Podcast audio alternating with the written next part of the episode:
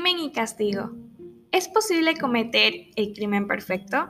¿Existe algo así como el asesinato justificado que le cuesta la vida a una persona, pero que ayuda a muchas otras? ¿Se puede callar la conciencia humana con las reflexiones racionales? Estas son las preguntas que Fyodor Dostoevsky busca responder con su novela Crimen y Castigo. Crimen y Castigo de Fyodor Dostoevsky es una de las obras cumbres de la literatura rusa y mundial. Una verdadera obra maestra en la que encontramos algunos rasgos comunes entre sus protagonistas y el autor. A modo de ejemplo, el crimen de Dostoevsky es muy bien distinto al realizado por el protagonista de su novela, Rodia Raskolnikov pues el crimen del reconocido escritor es su imparable vicio el juego, y el segundo un doble asesinato. Sin embargo, el castigo que ambos sufren es exactamente el mismo, la culpabilidad. Pero conozcamos a fondo esta historia misteriosa que nuestro autor ha realizado.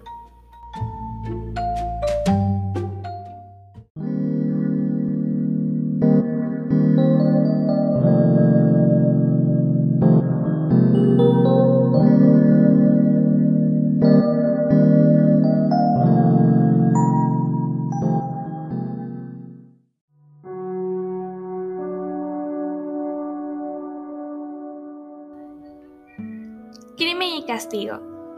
Rodion Raskolnikov es un joven estudiante ruso frustrado debido a sus graves problemas económicos. Esos problemas le obligan a dejar sus estudios de derecho y ahogarse en deudas con su casera. Lleva tiempo buscando una solución, pero la única que se le ocurre pasa por asesinar a Elena Ivanova, una vieja usurera cruel y estafadora. Sin embargo, Pese a sus ideas, el lector sentirá compasión por el protagonista y comprenderá poco a poco que quizás no Rodia no sea tan malo después de todo. Los días pasan agobiando al joven criminal, con delirio de persecución y pesadillas. Su conciencia vigilante se subleva y no la deja en paz. La policía lo cita por ciertas deudas que tiene con su persona, con la relación al crimen de la vieja usurera y, cuando le mencionan el crimen, Raskolnikov se desmaya.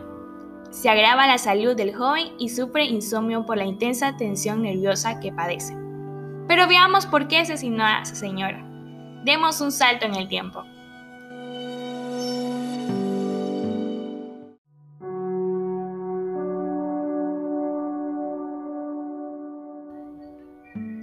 Crimen y castigo.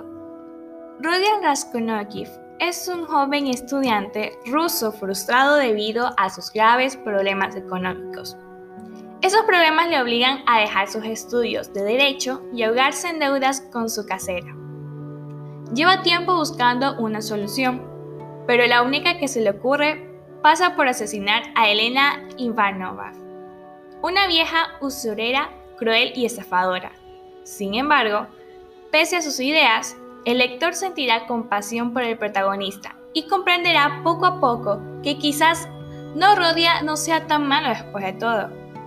Los días pasan agobiando al joven criminal, con delirio de persecución y pesadillas. Su conciencia vigilante se subleva y no la deja en paz.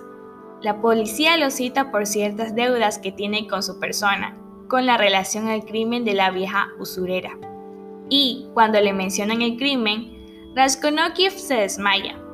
Se agrava la salud del joven y sufre insomnio por la intensa tensión nerviosa que padece. Pero veamos por qué asesinó a esa señora. Demos un salto en el tiempo.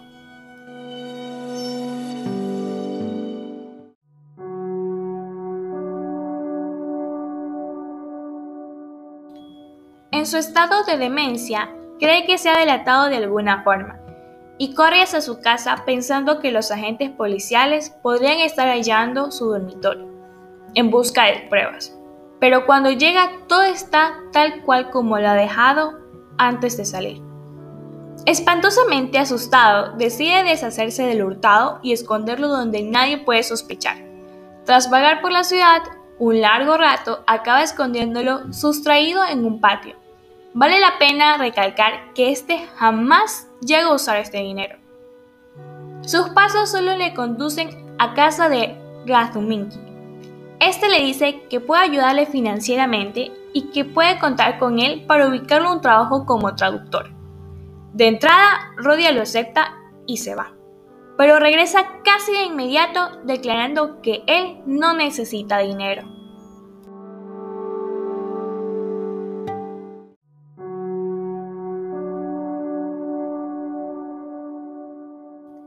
La llegada del Dr. Sosimov provocó una conversación sobre los crímenes de Alena e Isabel Inovana. De esta manera, Rodia se entera de que un pintor fue arrestado como autor de los asesinatos y que su amigo Rad Kuminki trabaja con Sametov para liberarlo. También descubre que la policía está muy desorientada en la resolución del caso. Aunque todas las señales apuntan al pintor Nikolai, Kuminki cree improvisadamente en su inocencia, solo que encontró algunos aretes en el edificio en el que trabajaba. Para Razkominki, esto solo prueba que el asesino usó como escondite el departamento en el que trabajaba Nikolai y que los aretes encontrados por el pintor tuvieron que caer allí. En medio de la conversación aparece un nuevo personaje en la sala, Petrovich. El encuentro entre Petrovich y Rodia no resultó. El futuro de su mana trata de decirle que ha alquilado una habitación para Tunai y su madre. Rodia lo acusa de que el lugar donde la instaló es un área de mala reputación y por lo tanto muy barata.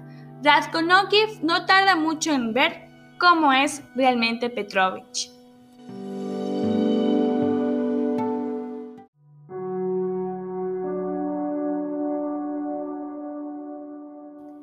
La llegada del Dr. Sosimov provocó una conversación sobre los crímenes de Alena e Isabel Inovana. De esta manera, Rodia se entera de que un pintor fue arrestado como autor de los asesinatos y que su amigo Rad Kuminki trabaja con Sametov para liberarlo. También descubre que la policía está muy desorientada en la resolución del caso. Aunque todas las señales apuntan al pintor Nikolai, Kuminki cree improvisadamente en su inocencia, solo que encontró algunos aretes en el edificio en el que trabajaba. Para Razkomenki, esto solo prueba que el asesino usó como escondite el departamento en el que trabajaba Nikolai y que los aretes encontrados por el pintor tuvieron que caer allí. En medio de la conversación aparece un nuevo personaje en la sala, Petrovich. El encuentro entre Petrovich y Rodia no resultó. El futuro de su mana trata de decirle que ha alquilado una habitación para Tunai y su madre. Rodia lo acusa de que el lugar donde la instaló es un área de mala reputación y por lo tanto muy barata. Razkonokiv no tarda mucho en ver cómo es realmente Petrovich.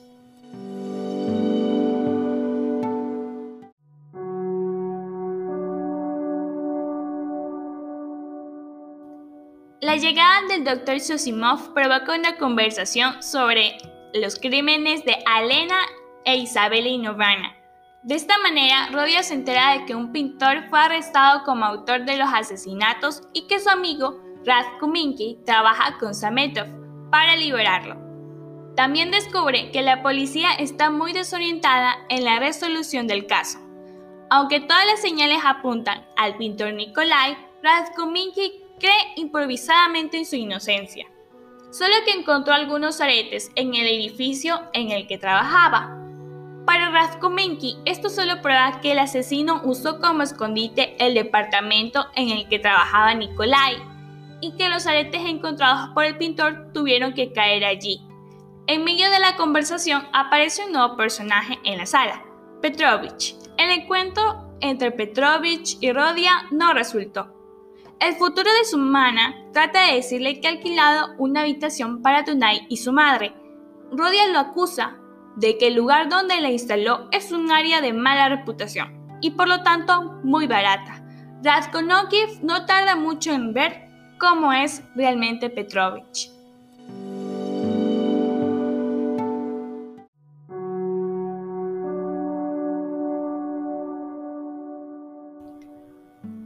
Pulquería y Donait se sorprenden al escuchar la historia de Rodia sobre su reunión con Petrovich y cuestionan la salud mental de su hijo y hermano.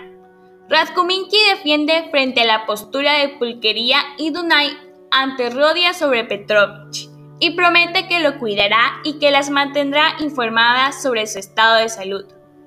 Raskolnikov habla sobre su resistencia al matrimonio de su hermana y le da la opción de elegir entre él o Petrovich. Él asegura que ya no la considera su hermana si se casa con él.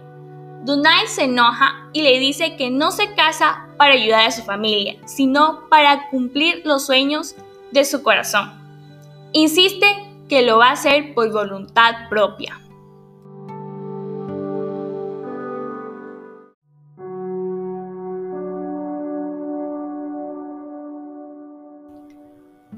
Pulquería y Donait se sorprenden al escuchar la historia de Rodia sobre su reunión con Petrovich y cuestionan la salud mental de su hijo y hermano. Radkuminki defiende frente a la postura de Pulquería y Dunay ante Rodia sobre Petrovich y promete que lo cuidará y que las mantendrá informadas sobre su estado de salud. Raskolnikov habla sobre su resistencia al matrimonio de su hermana y le da la opción de elegir entre él o Petrovich. Él asegura que ya no la considera su hermana si se casa con él. Dunay se enoja y le dice que no se casa para ayudar a su familia, sino para cumplir los sueños de su corazón. Insiste que lo va a hacer por voluntad propia.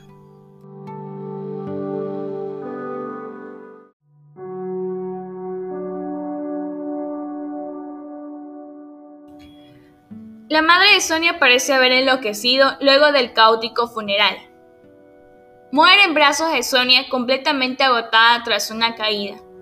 Ivanovich deja entrever que ha escuchado la confesión de Raskolnikov. Esto hace que lleve a Raskolnikov casi a la locura. Luego de visitar por última vez a su madre y a Dunay, a quien le confiesa el crimen. Tan valiente y agobiado por la fiebre, se dirige a la comisaría donde se entrega.